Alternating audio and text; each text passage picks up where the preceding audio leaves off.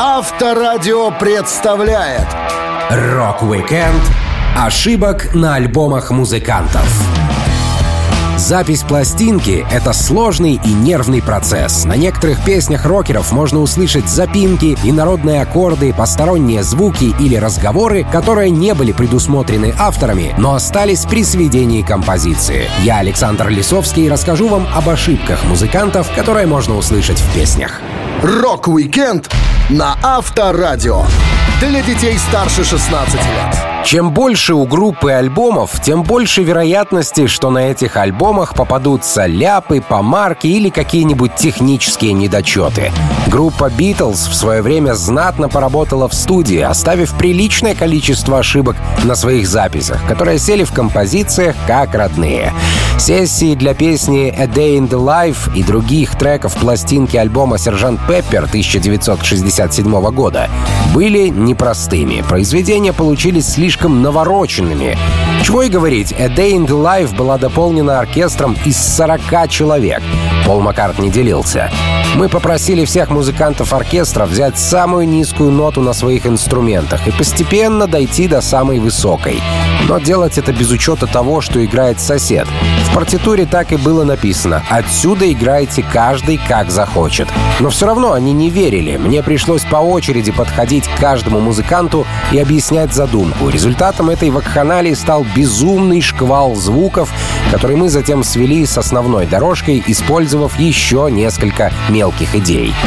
Мыслей у группы было множество, вплоть до вкрапления между треками низкочастотных звуков, которые могут слышать только собаки. Сами понимаете, насколько разыгрались битлы тогда в студии. Такой звуковой салат хорошо отвлекает от случайно попавшего на запись скрипа ботинок Ринга Стара в конце трека. Звукорежиссер Джеффри Эмерик говорил, на одной из звуковых дорожек Ринга в самом конце чуть-чуть пододвинулся, из-за чего его ботинок заскрипел. Пол бросил на него косой взгляд, и по выражению его лица я понял, что Стар был огорчен. Если вы внимательно послушаете песню, как только звук затихнет, вы отчетливо сможете услышать этот скрип, особенно на компакт-диске, где звук чище. В других песнях Битлз тоже были ошибки. Например, вы можете услышать, как кто-то восклицает «Грёбаный ад!» примерно на трехминутной отметке трека «Hey Jude». Или как Маккартни смеется, когда поет Максвелл Сильверхаммер, предположительно потому, что Леннон подшучивает над ним в студии. Ну а на самой необычной песне «Helter Skelter» Ринго Стар напрямую и громко ругается. Поскольку стер свои пальцы до мозолей, играя на барабанах, некоторые утверждают, что Helter Skelter оказала большое влияние на развитие хэви-металла. Я прочитал рецензию на песню The Who «I Can See For Miles», в которой говорилось, эта группа всех взбесила, они кричат как ошпаренные. И я подумал, о, было бы круто сделать нечто подобное. Должно быть, это здорово, кричащая запись.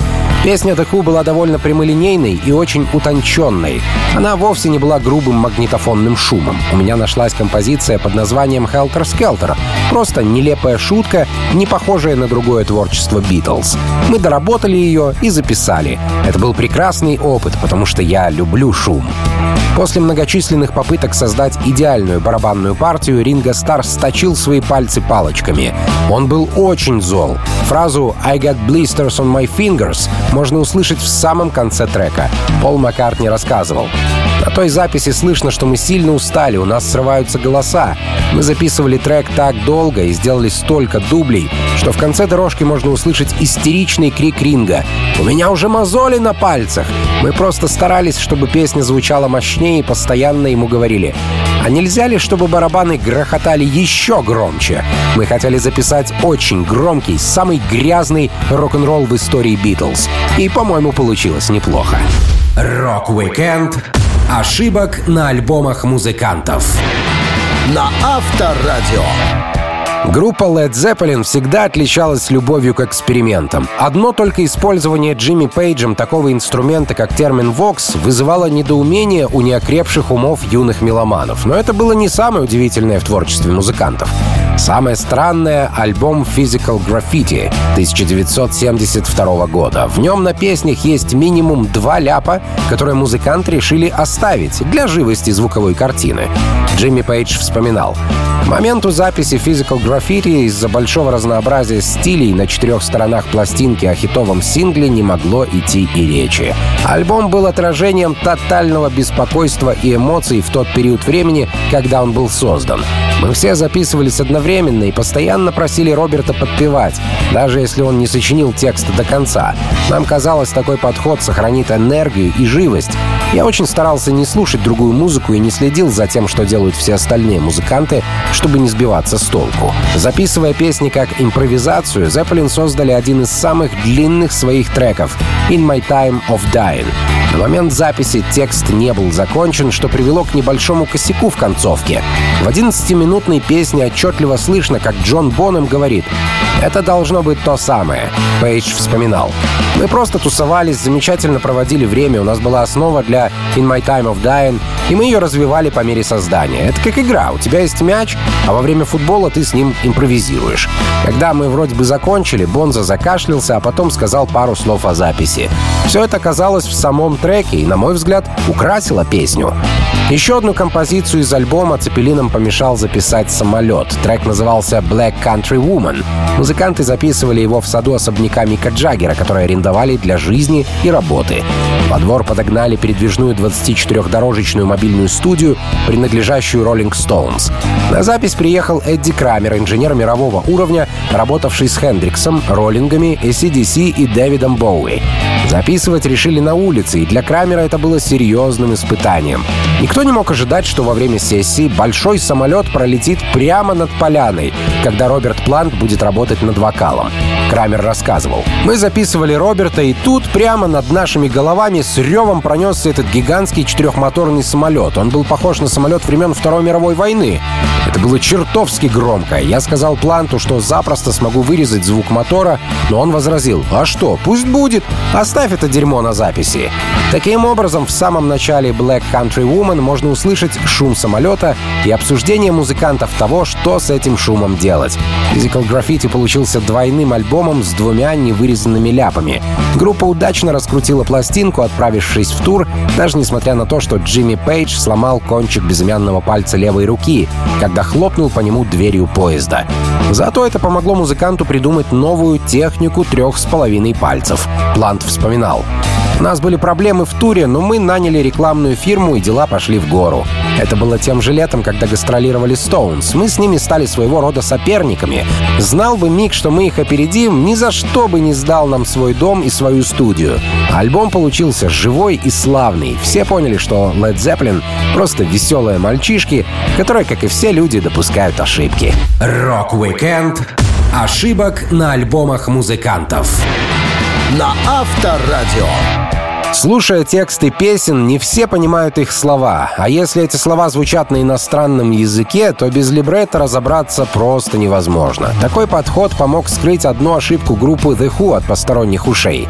Только британцы сумели понять, как на одной из песен альбома «It's Hard» вокалист и гитарист одновременно пропели разные строчки.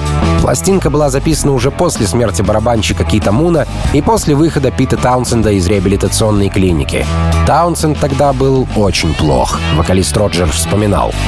Пит часто был под кайфом, окруженный наркотиками и приспособлениями для их употребления. Я решил с ним серьезно поговорить. Первые 30 минут он точно находился не в этом мире, но я беседовал с ним на протяжении 3-4 часов. Я сказал ему, что это того не стоит и что он слишком умен, чтобы закончить таким образом. Ведь наш гитарист всегда был против этого дерьма большую часть своей жизни. Так зачем начинать сейчас? Я пытался разговорить его, вовлечь в диалог, но он не отвечал. Я ушел к концу дня, не знаю, удалось ли мне достучаться до Пита. На следующий день он записался в реабилитационный центр. Когда он вышел, мы выпустили альбом «It's Hard». Единственным достойным треком на пластинке, по мнению самих The Who, была композиция «Eminence Front». Но в ней таилась одна ошибка. После долгого вступления и первого куплета, который, кстати, пел Пит, а не Роджер, музыканты должны были дуэтом начать припев. Но каждый начал исполнять разные слова. На отметке 2.38 друг друга перебивая одновременно прозвучали «Behind N» и «It's N». А после них, как ни в чем не бывало, синхронная Eminence Front. Звукорежиссер попытался исправить ситуацию, но в то время технологии были другие, и получилась словесная неразбериха. Зато на переиздании ляп отшлифовали как следует. Куда более известная ошибка Долтри стала самой запоминающейся фишкой песни My Generation. На ней Роджер сильно заикается, он вспоминал. Источником гениальности My Generation была полнейшая анархия. Кит Мун играл в своем неуловимом ритме, я пытался поспевать за ним и запнулся на первой же строчке. На следующий раз я исправился, но наш менеджер, которого тоже звали Кит, подскочил и сказал «Оставь как было, мы используем это. Заикание звучит по-блюзовому. Мы запишем в таком стиле всю песню». И это сработало. После того, как My Generation стала популярной, появилось множество историй, связанных с заиканием музыканта. В одном интервью Роджер вроде как даже сказал, что в детстве сильно заикался, но на правду больше похожа история с безумной и быстрой игрой барабанщика, под которую ни один вокалист бы с первого раза не подстроился как следует. Повод для создания My Generation тоже звучал как легенда, но это оказалась чистая правда. Пит написал трек, потому что королева приказала убрать его катафалк с улицы. Он рассказывал. Кит, Джон и я купили катафалк Packard V12 1936 года выпуска за 30 фунтов стерлингов и припарковали возле моей квартиры. Какой-то момент авто исчезло. Я боялся, что его украли, но когда я сообщил в полицию, оказалось, что моя машина на штрафстоянке. Мой катафалк убрали по просьбе королевы матери, поскольку он напоминал ей о похоронах ее покойного мужа. Счет за возврат автомобиля составил более 200 фунтов стерлингов. Это в разы дороже всей машины. Но мне позвонили и предложили оплатить сбор в обмен на мой Паккард. Я согласился и полный возмущения написал «My Generation», посвятив песню самой королеве. Рок-викенд ошибок на альбомах музыкантов. На Авторадио. Творческие люди склонны придумывать все на ходу в последний момент. Такое отношение не всегда нравится менеджерам, но часто дает свои плоды, поскольку голова в условиях стресса работает намного активнее. Так группа Ван Хален записывала свой трек «Everybody Wants Some» практически без подготовки, из-за чего на записи всплыли кое-какие ляпы. Нужно отметить, это не единственный случай ошибок Ван Хален. В песне «Cathedral» Эдди все напутал с гитарными примочками, но никто, кроме него, это этого не заметил. Хотя Эд крутит гитару вверх и вниз на протяжении большей части песни, он признает, что ближе к концу что-то пошло не так. Когда последние несколько гитарных пассажей затихают в наушниках, Эдди сказал, что в этот момент сломалась ручка громкости, из-за чего все, что он играл, стало звучать искаженно. Если случайные гитарные ошибки Ван Хален на треке Cathedral остались незамечены, то вокальные лажи в песне Everybody Wants Some слышны были каждому. Трек рождался спонтанно, Дэвид Лерот рассказывал. Все лучшие части нашей музыки просто сочиняются на ходу. Причина того, что заставляет нас работать так хорошо, заключается в том, что мы тянем до последней минуты. Я прихожу в студию и жду, пока запустится запись. Стою у микрофона и придумываю какие-нибудь слова, чтобы спеть. Обычно это получается лучше всего. Песня «Everybody Wants Some» полна быстрой, импровизированной, нестандартной лирики. Таким должен быть настоящий рок-н-ролл. На самом деле Лерот был разгильдяем и работал в последний момент не потому, что у него так лучше получается, а потому что он безответственный, хотя сочинять на ходу он все же умел. Продюсер записи Тед Темплман рассказывал, как помог Дэвиду с темой для песни. Мы пришли в студию, Эдди записал свой риф, а у Дэйва не было никакой идеи для мелодии. Он спросил у меня, есть ли мысли. И я вспомнил, как на одном из концертов Дэвид сказал публике, «Ребята, я вижу с вами ваши миленькие цыпочки, я тоже хочу себе такую». Лерот тут же ухватился за идею. В результате получилась повторяющаяся фраза композиции «Все хотят». Он написал текст примерно за пять минут. Бах и готово. Дэвид был гением в написании лирики. Как оказалось позже, написать песню было не самое сложное. Запомнить и записать свой собственный текст без ошибок — вот настоящее искусство. И этим искусством Лерот не владел в совершенстве. За одну запись он сделал целых две оговорки, которые не стали вырезать, поскольку они хорошо вписывались в композицию Ван Хален. Для первой строки второго куплета Рот хотел спеть «Я видел много людей, которые искали лунный луч, но забыл слова во время записи и просто пробормотал какую-то тарабарщину, которая была близка по звучанию. Что-то типа «Я take муп, ла, вуп, ла, мупи». Помимо этой ошибки была и другая. Продюсер Тед говорил Дэйв был не подготовлен и не понял, где нужно вступать, поэтому примерно на третьей с половиной минуте песни он преждевременно говорит «I like», и тут его перебивает гитарный аккорд Эдди. А через несколько секунд Дэвид уже вовремя вступает со второго раза, и дальше все идет по плану. На концертах группа часто останавливалась посреди песни, и Рот несколько минут болтал с толпой, прежде чем закончить композицию.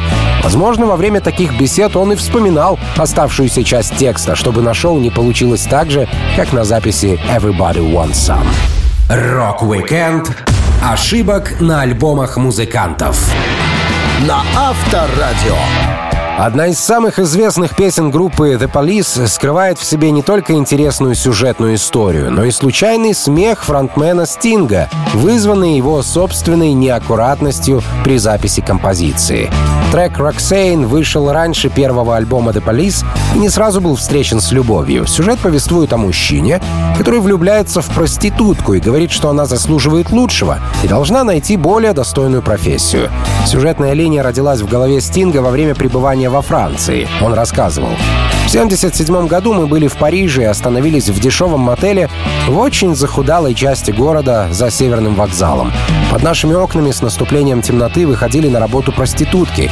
Это было непривычное для меня зрелище, и я подумал, интересно, каково это быть женатым на одной из таких девушек или быть ее бойфрендом?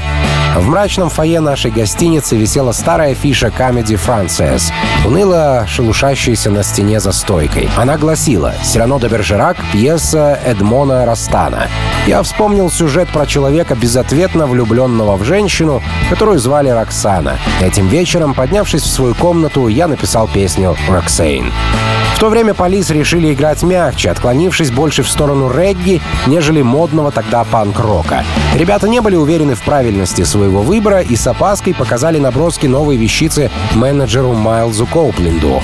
Гитарист Энди Саммерс рассказывал. Стинг поначалу сыграл этот трек для меня в гостиной. Сначала он очень стеснялся приносить свои песни, но музыка была блестящей. И позже мы все собрались и доработали черновик в нашей коморке в сыром подвале на севере Лондона. Я помню, что наш барабанщик Стюарт говорил Стингу, как поменять ритмическую форму, чтобы песня была в стиле танго. Менеджер Майлз спустился послушать нас. Нам было немного стыдно играть для него, потому что он увлекался быстрым и яростным панком. Но вдруг мы услышали «Ребята, да это гениально! Просто вынос мозга!» Майлз отнес демо на студию A&M и получил контракт на сингл. Записывая свой сингл, Стинг внес в историю Роксейна один известный ляп — лишний аккорд, который решил оставить на треке. В студии возле микрофона стояла пианино. Обычно его крышка всегда была закрыта, но только не в тот раз. Стинг вспоминал. По какой-то причине я не спал всю ночь и был очень уставшим. Я записывал вокал и как раз собирался спеть первую строчку, когда решил присесть на пианино. Но его крышка оказалась открыта, и я случайно сыграл этот невероятный аккорд своей задницей. Звук очень хорошо сочетался с тем, что мы играли, и нам показалось забавным оставить его, а также мой смех, который слышен чуть позже. Знаете, наш гитарист говорит, что левой ягодицей я играю на фортепиано лучше, чем правой. Может, это мой скрытый талант? Песня не пользовалась особой популярностью, пока ее не поставил на радио один диджей из Остина. Другие радиоведущие последовали его примеру, и трек зазвучал для широких масс. Стинг вспоминал, как впервые услышал себя по радио. У меня была квартира в подвале Лондона. Я красил кухню, а мой сын играл на полу. Стоя на лестнице с ведром краски, я вдруг слышу по радио нашу песню. Я чуть не упал с лестницы. Затем мне позвонили все наши и сказали, что тоже слышали Роксейн в эфире. Мы на радио. Это был самый захватывающий момент. Они даже не вырезали мой смех и аккорд, сыгранный задом на шестой секунде. Я был просто в восторге. Рок-викенд ошибок на альбомах музыкантов на Авторадио. Альбом группы Pink Floyd «Wish You Were Here» записывался в непростых для команды условиях. Музыканты постоянно ссорились, спорили и редко появлялись на студии все вместе. Тем не менее, им удавалось создавать хороший материал. Гилмор вспоминал. Все начиналось довольно болезненно. Это было трудно, и мы не знали, что делаем. Но к тому времени, когда мы добавили такие песни, как «Have a Cigar», все уже работали на полную катушку. Роджер хотел отказаться от пары треков, а еще мы с ним ссорились из-за обложки пластинки. Приходилось работать на нервах и много курить. Курение стало причиной кашля Гилмора во время записи, который так понравился продюсеру, что его оставили в треке. Песня «Wish You Were Here» начинается со звуковой картины, будто кто-то слушает радио. Как раз в этот момент, примерно на 26 секунде, слышен кашель курильщика. Через пару секунд еще и фырканье. Эти эффекты не были задуманы первоначально, но хорошо вписались в шумовой театр для интрокомпозиции. Pink Floyd любили отличаться в подходе к песням. Это далеко не первый случай, где слушателю представлен целый спектакль. Барабанщик Ник Мейсон говорил. Выступление нашей группы было действительно большим шоу. Мы использовали различные перкуссионные шумы, сопровождающие сколачивание стола, и сами создавали этот предмет мебели прямо на сцене, используя доски, пилу, молоток и гвозди. Этот процесс переходил в следующий эпизод под звук свистящего чайника на переносной плитке.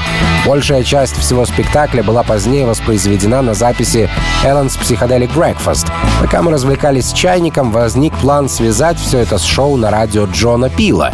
Такая мысль отразилась на альбоме Wish You Were Here, где звук радио, передающего какую-то песню, постепенно пропадает, вливаясь в наши треки.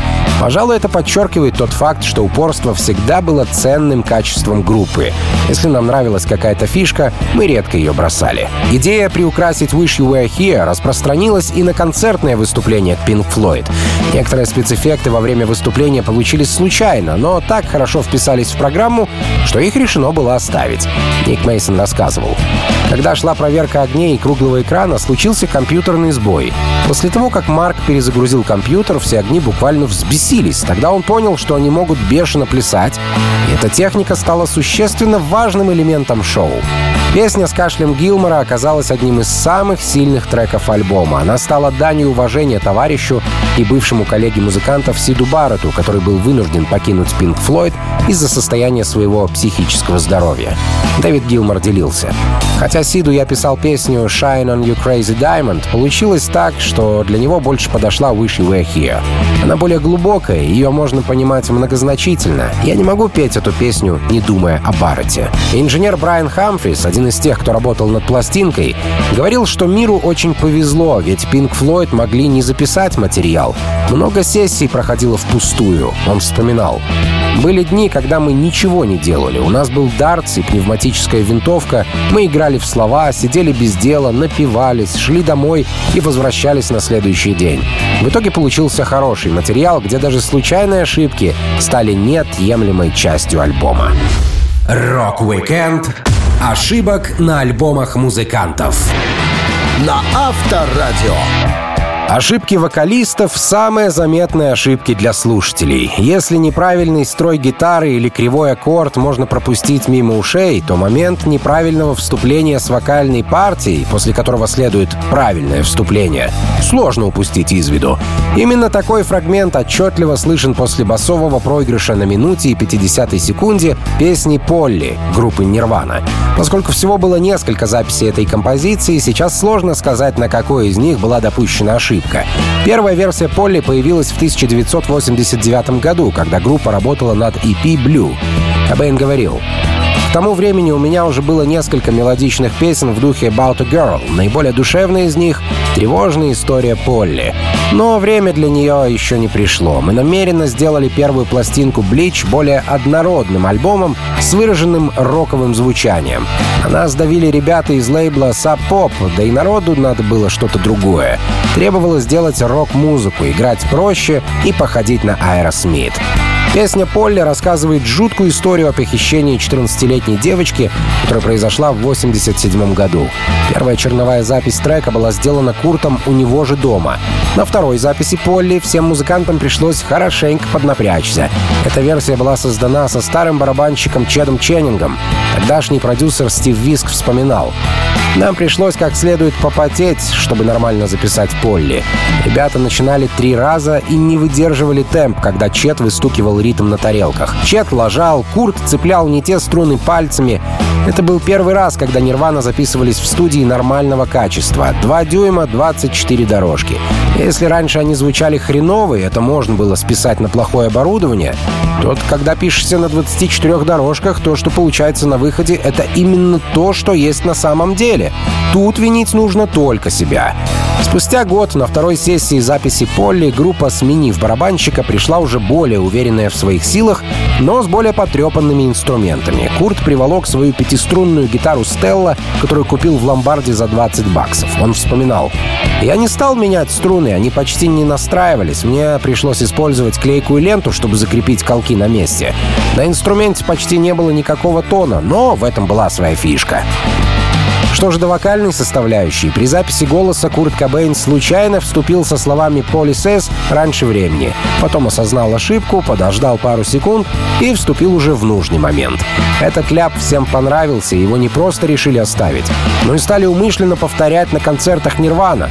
По словам продюсера альбома Nevermind Вига Бутча, который дал интервью для документального фильма 2005 года, Кобейн сделал ошибку на сессии записи Полли к альбому Nevermind, но некоторые утверждают, что с фразой «Полис S» Курт накосячил еще на самой первой записи, которую делал у себя дома. Как бы то ни было, красивая ошибка стала настоящей фишкой композиции. Песня Polly и в особенности ее текст очень впечатлили Боба Дилана, который назвал Курта «человеком с большим сердцем». Нирвана сыграла несколько благотворительных шоу, чтобы помочь жертвам изнасилования, в том числе концерт «Rock Against Rape» в 1993 году, на котором были собраны деньги для организации женской самообороны. Рок-викенд ошибок на альбомах музыкантов. На Авторадио. Некоторые ошибки на записях слышны даже неподготовленным ухом. Кашель, оговорки, падение барабанщика или другие народные звуки хорошо заметны внимательному слушателю. Но бывают такие моменты, которые без специальной музыкальной подготовки заметить практически невозможно. Один из таких случаев — гитарная ошибка Кирка Хэммета в Master of Puppets. Альбом стал одним из самых знаковых в истории. Над его созданием работал продюсер Флеминг Расмуссен. Ларс Ульрих вспоминал. Когда мы записывали Ride the Lightning в 1984 году, нашим продюсером был Флеминг Расмуссен, датчанин. Он определенно был своим парнем, быстро соображал и решал вопросы. Обменный курс между долларом и кроной был настолько в нашу пользу, что мы решили записать Master of Puppets в Дании. К тому же, если вы собираетесь перевести группу 20-летних американских детей куда-нибудь в Западную Европу, Копенгаген — неплохое место. Все говорят по-английски, хорошо осведомлены об американской культуре, и здесь много хорошего пива. В Дании музыканты чувствовали себя как рыба в воде. Им всем было по 20 с небольшим, и они хорошо совмещали работу с отдыхом. Клифф Бертон и Кирк Хэммет, например, любили карточные игры. Флеминг рассказывал. Клифф был одним из самых увлеченных игроков в покер. Он каждый раз очень хотел собрать флеш-рояль, но так и не получил его. Большую часть времени Бертон проигрывал жуткие суммы денег. То же время Хэммет утверждал, что музыканты играли в покер исключительно на спички и делали это по 5-6 часов подряд, пока ожидали в студии своей очереди на запись. Видимо, после долгого ожидания Кирк не очень хорошо размялся и на песне Master of Puppets сыграл, как он сам утверждает, криво. Но ошибка всем показалась красивой, поэтому ее преподнесли как фишку гитарного проигрыша. Он говорил, «Кажется, я случайно вытащил из гитары такой звук, которого сам не ожидал. Если вы знаете, как брать ми и тянуть ее вниз к полу от грифа, то вы меня поймете. Я потянул струну, и она случайно сорвалась. Мы услышали странный звук и решили, это гениально, нужно сохранить этот аккорд для потомков. Конечно, с тех пор я так ни разу и не смог воспроизвести его на концертах. Думаю, вряд ли кто-либо сможет сделать такой трюк умышленно. Весь альбом Master of Puppets музыканты записывали ночью. Днем они отсыпались и поэтому не видели белого света около трех месяцев. Ларс Ульрих вспоминал. Группа обычно начинала запись около 7 вечера и работала всю ночь до 4-6 утра. Мы возвращались домой и вырубались. Никто не видел дневного света за все время работы. И мое главное воспоминание о сеансах записи мастер — это полная темнота. В отличие от Кирка Хэммета, барабанщик Ларс Ульрих был более чем сосредоточен на записи и для особенного звука одолжил малый барабан у Рика Аллена из Def Leppard. Пока Рик восстанавливался после потери руки в автокатастрофе, Ларс позвонил менеджеру группы и попросил принести барабан Аллена для пары песен. Что же до Джеймса Хэтфилда, то он столкнулся с небольшими сложностями лишь при написании, а не при записи песни Master of Puppets. Музыкант делился. Было тяжело придумать длинную песню, которая не казалась бы скучной во время прослушивания. Риф для этого трека был довольно беспорядочным, он постоянно менялся. Композиция круто работает на концертах. Люди любят кричать «Master! Master!» Я обожаю это. Но, несмотря на всю красоту концертных шоу, ни на одном из них Кирк Хэммит так и не смог сорвать струну «Ми», как он срывал ее на записи легендарного Master of Puppets в 1985 году. Рок-викенд ошибок на альбомах музыкантов. На Авторадио. Барабанщики в группах — большая ценность. Хорошего драмера сложно найти и легко потерять, потому что он везде на расхват. Возможно, из-за того, что место ударника как-то обособлено на сцене, а может и по какой-либо другой причине, эти ребята часто бывают сами себе на уме. Так Ник Менци из Мегадес, записывая кавер на «Параноид» от Black Sabbath, до такой степени разошелся, что не смог остановиться в нужный момент, и это слышно на записи. Дело было в 1994 году, год для группы выдался довольно удачным. Они сделали свой первый в истории веб-сайт и выпустили пару релизов. Дэйв Мастейн рассказывал, 31 октября 94 в Хэллоуин вполне в тему была выпущена пластинка «Йофаназия». То же время в интернете заработал первый веб-сайт Megadeth, где можно было общаться с нами с помощью онлайн-чата и электронной почты. «Йофаназия» достигла четвертого места в хит-параде альбомов. В целом, продаваясь на уровне платины, она стала наиболее успешной пластинкой в истории группы. Темп жизни естественным образом ускорился. Мы записывали песни для саундтреков, выпустили сборник ранее не издававшихся композиций и документальный фильм, а также сняли несколько музыкальных клипов. На пластинке Йода были слышны некоторые недочеты, вызванные человеческим фактором, но это лишь добавляло изюминку изданию. Простой слушатель не замечал погрешностей, зато хорошо чувствовал, что звук не подогнан на компьютере и не сделан роботами. Гитарист группы Марти Фридман делился. «Я всегда считал, что ошибка есть ошибка, ее нужно исправлять. Но однажды, оставив одну помарку в миксе, я удивился тому, как вдруг сразу начала дышать песня.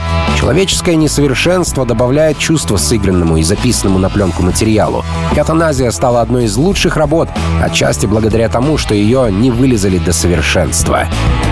В том же 94-м Megadeth записали свой кавер на параноид группы Black Sabbath для пластинки Nativity in Black — A Tribute to Black Sabbath, где также засветились White Zombie, Sepultura, Face No More, Брюс Диккенсон и другие. Марти Фридман вспоминал. Мы пошли в студию, чтобы сделать кавер на Black Sabbath для Nativity in Black, и будучи большим поклонником Sabbath, я принес 5 или 6 дисков группы. Мы не могли выбрать песню главным образом потому, что звучание ранних записей Sabbath было настолько скромным по сравнению с нашим стилем игры в то время, что мы как бы разочаровались во всем их творчестве и почти сдались. Затем Дэйв начал играть параноид, а Дэвид, Ник и я к нему присоединились. Так, случайным образом, совершенно не репетировав, группа включилась в работу. Каждый музыкант знал песню, партии были простые, и кнопка записи оказалась включена, что позволило записать «Параноид» с первого раза. Все отыграли как следует, и лишь барабанщик Ник Менца немного запутался и не завершил игру вовремя. Тогда Дэйв Мастейн громкими криками остановил коллегу. Все это вошло на запись и придало колорита песне, Фридман рассказывал. Лента крутилась, и у нас все получилось с первого дубля. В песне можете услышать, как в конце трека Ник продолжает играть, пока Дэйв на него не рявкнул. «Ник! Ник!» Тогда он перестает и говорит «Fuck me running», типа «Б***, увлекся». Эти слова уловили и записали его навесные барабанные микрофоны. Каждый раз я со смехом слушаю нашу запись. Рок-викенд ошибок на альбомах музыкантов. На Авторадио. Самая известная песня группы Lynyrd Skynyrd про сладкий дом Алабаму не обошлась без ляпов, которые музыканты решили оставить на записи. Лидер команды Ронни Ван Зант, сделавший пару ошибок на вокале, был парнем, с которым шутки плохи. Даже продюсер Эл Купер не очень хотел с ним спорить. Он вспоминал. Мы познакомились в Атланте. По вечерам я часто посещал клуб. Эта группа с труднопроизносимым названием играла там шесть вечеров, по два-три сета за вечер. На третьи сутки я сел к ним за гитару. На пятый день я оказался на вечеринке с парой парней и обсуждал возможность подписать с ними контракт на производство. Они были настолько хороши, что я основал свой собственный лейбл Sounds of the South, и мы записали первый альбом за две недели. Конечно, Ронни Ван Зант был дерзким, но он был одним из лучших руководителей, которых я когда-либо встречал. Он правил Скиннерт железной рукой. Если бы кто-то пошел против него, Ронни тут же поставил бы этого парня на место. Ребята репетировали усерднее, чем любая другая группа, которую я когда-либо видел. Все гитарные соло были написаны заранее. Семеро человек, не считая бэк-вокалистов, зазубривали материал наизусть перед тем, как приступить к студийной работе. Нельзя сказать, что обстановка была накалена. Музыканты находили свои способы разрядки, пусть и не всегда адекватные. Гитарист Гарри Росингтон делился. Не знаю, в каком лесу или поле ребята находили особые грибы, растущие в коровьих котлетах, и заваривали из них чай. После такого чаепития ноги не стояли на земле. Клавиши пианино плавали, а я смотрел на ноты, которые в буквальном смысле вылетали из усилителя. Наш ритм-гитарист Ален Коллинз вместо чая использовал клей. Из его дыхания можно было запросто собрать модель самолета. Странно, что он вообще выжил. Когда все музыканты сделали свою работу, настала очередь Ронни записывать вокал. Тут-то и начались заморочки. В начале песни слышно, как он говорит «Turn it up», «Включи громче». Это не было запланировано. Он просто велел инженеру увеличить громкость в наушниках, когда кнопка записи была уже включена. Комментарий звучал хорошо, поэтому его оставили в финальном миксе. Ронни писал тексты, но никогда не записывал их на бумаге, всегда полагаясь на память. Гитарист Эд Кинг рассказывал. Однажды я спросил Ронни, как он помнит слова, и он ответил, что просто соединяет слоги, которые вписываются в ритм музыки. И если на следующий день группа потеряет ритм, песня будет утрачена. К счастью, в словах на записи Ронни Ван Зант не запутался, он даже привнес лишнего в текст песни, оставив на четвертой минуте и десятой секунде загадочную фразу. Многие считают, что музыкант говорит «My donuts, god damn!» «О, черт, мои пончики!» И это связано с тем, что через стекло студии звукозаписи Ронни увидел, как группа поедает пончики, которые он берег для себя. Ван Зант действительно обожал пончики, но более слухастые поклонники группы отвергают эту версию.